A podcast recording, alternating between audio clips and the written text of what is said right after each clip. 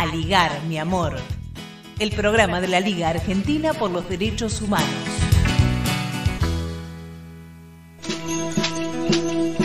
Voces de Indoamérica. Yo como mujer pido que por favor nos escuches. Yo no me siento sola porque la lucha ha sido justa de todos los pueblos, mestizos, campesinos, negros, afros,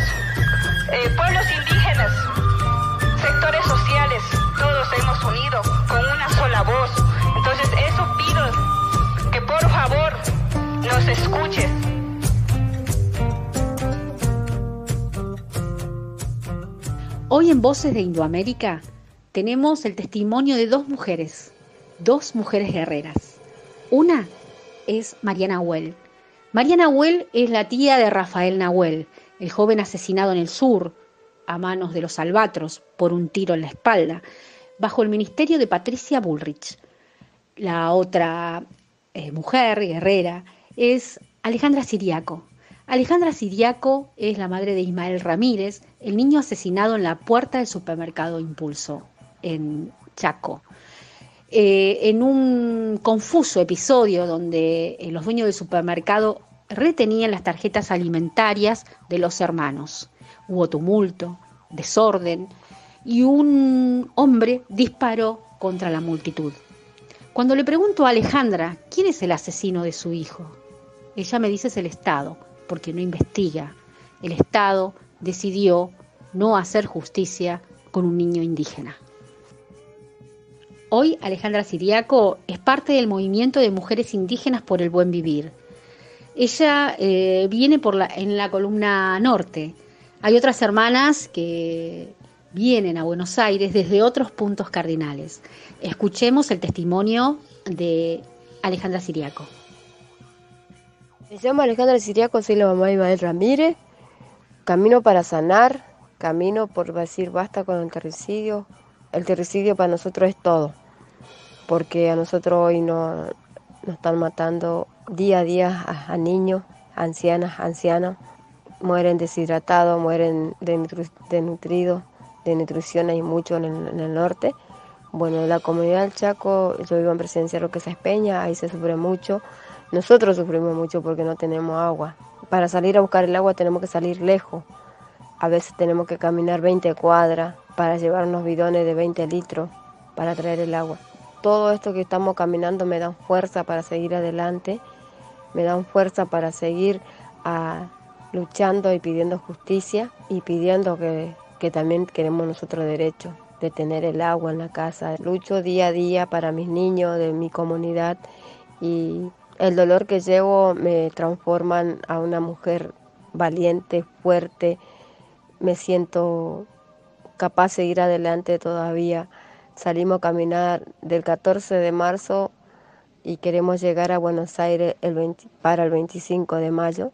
Acá estamos de pie las hermanas siguiendo caminando. Muy pronto estaremos en Buenos Aires. Somos la fuerza de nuestras ancestras, mujeres indígenas organizadas en el movimiento de mujeres indígenas por el buen vivir, respondemos al llamado de la tierra. Salimos desde los territorios plurinacionales para exigir basta de terricidio. Es ahora, es urgente. Eh, sí, actualmente la columna norte está en Rosario, en la zona oeste, en la comunidad Nampcom. Eh, nosotros hicimos un recorrido todo por la parte de Santa Fe, Estuvimos varios lados llevando la propuesta del el movimiento como campaña, si se le puede decir, esto de empezar a concientizar y empezar a civilizar lo que es el terricidio para todos, no solamente para las naciones indígenas, para decir basta de terricidio, para que se declare de lesa naturaleza y de lesa humanidad, para que se empiece a visibilizar y que el Estado tenga conciencia de que hay otras personas que realmente le importa.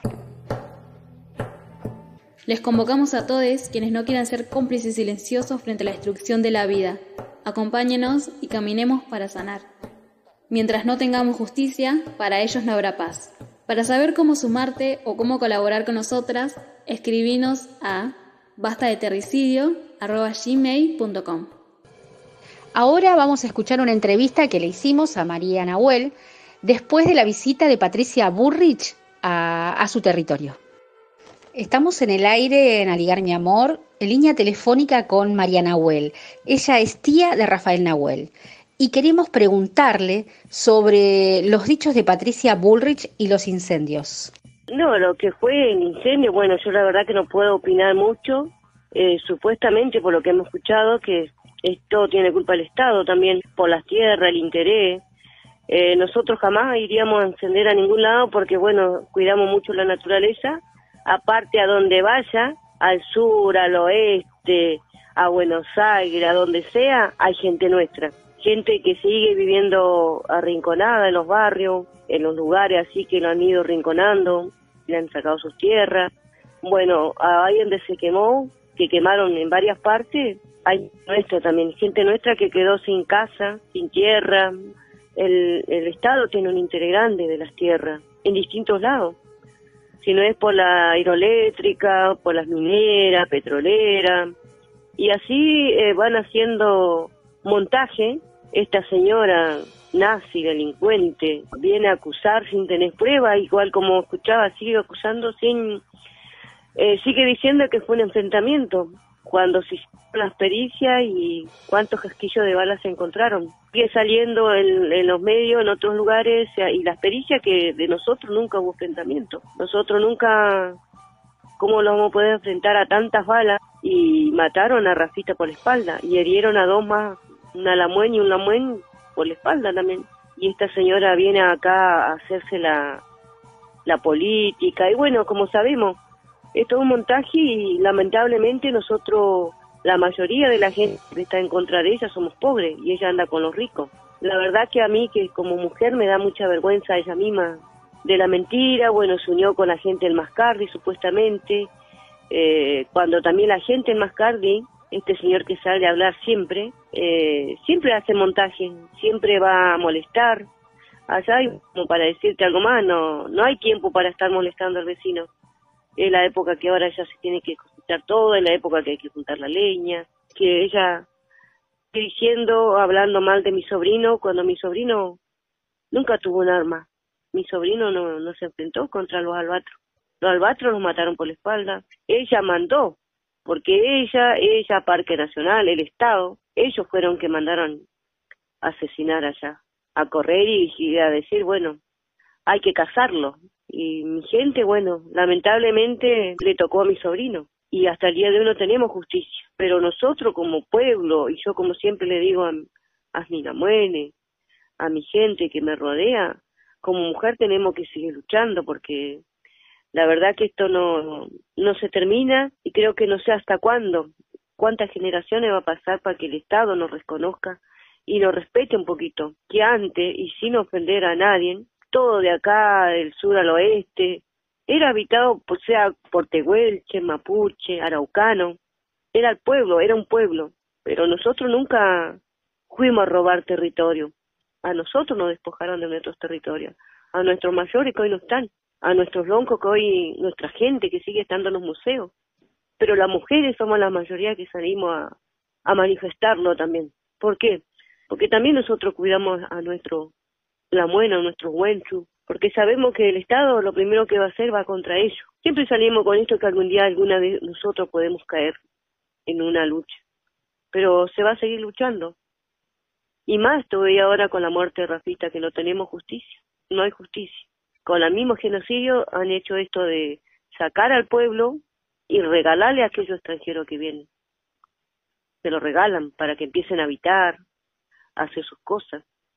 Este, jamás mi vida de que crecí con todo mi dolor por ser pobre, por tener mucha pobreza en mi ruca, mi casa, muchos hermanos.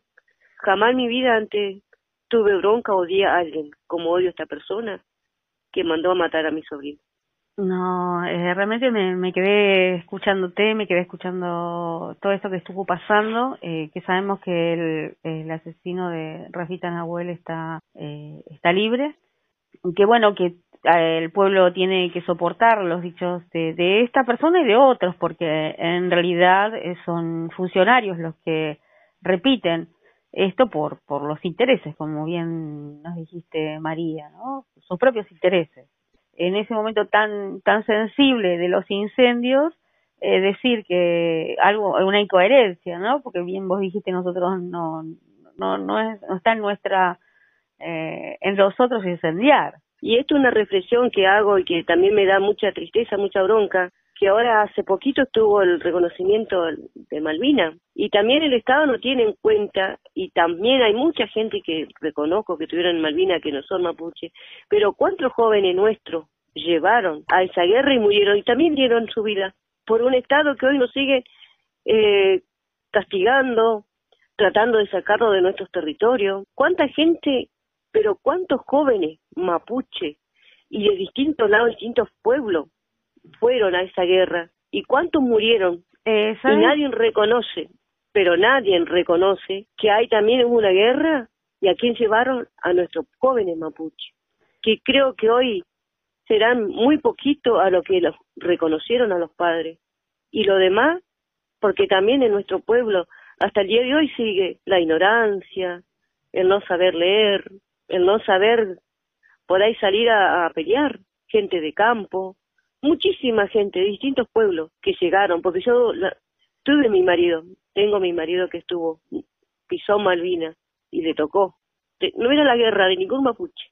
Recuerdo que Juan Antieco una vez me, me habló de, de, su, su pariente que murió en Malvinas, que justo el día que lo llamaron a él, eh, le estaban corriendo el alambre me decía que su familia se estaba quedando con, o sea, habían vendido parte de su territorio y a él lo habían llevado a pelear a Malvinas. Eh, y digo, qué cosa, ¿no? Qué guerra, sí, esa guerra que en realidad no, le perteneció a, a, ningún joven, pero era llevarlo de su territorio y su familia se estaba quedando sin nada. ¿Cómo qué injusto que sigue siendo el Estado? Y este picheto vino una vuelta y le dijo, yo te voy a... porque mi marido nunca reclamó nada. Nosotros comemos día a día, no, no vive del Estado, como él dice.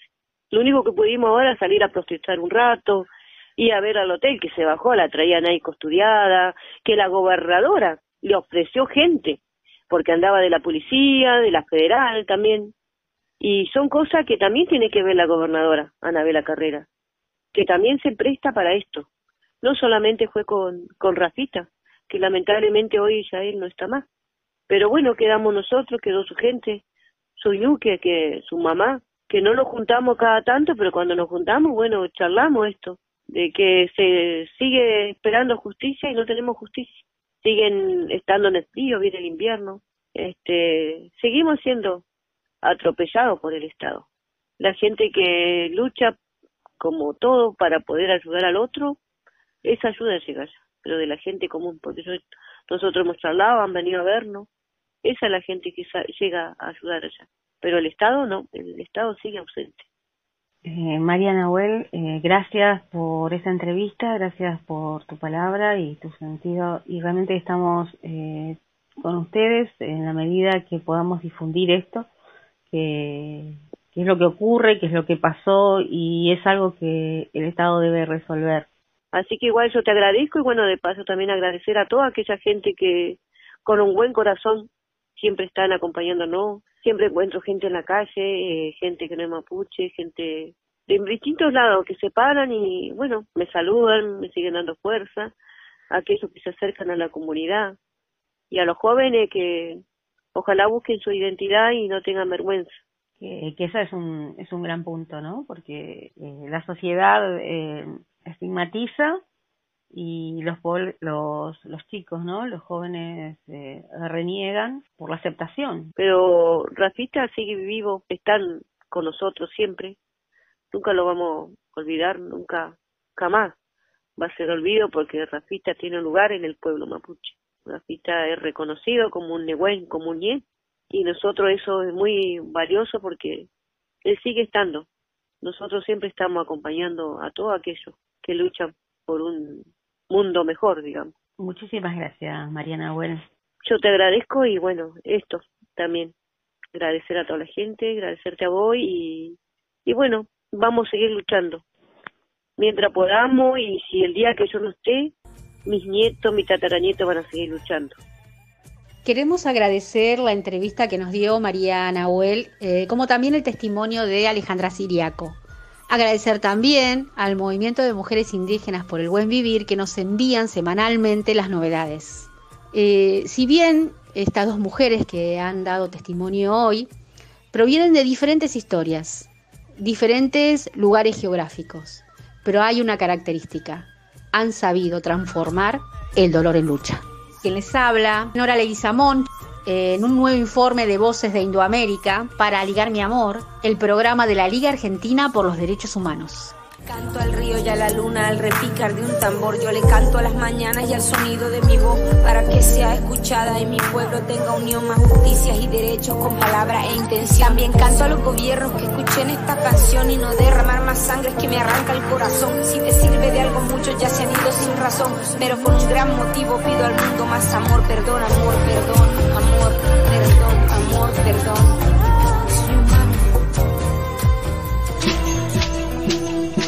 Voces de Indoamérica.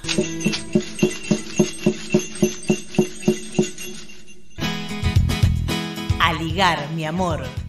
El programa de la Liga Argentina por los Derechos Humanos.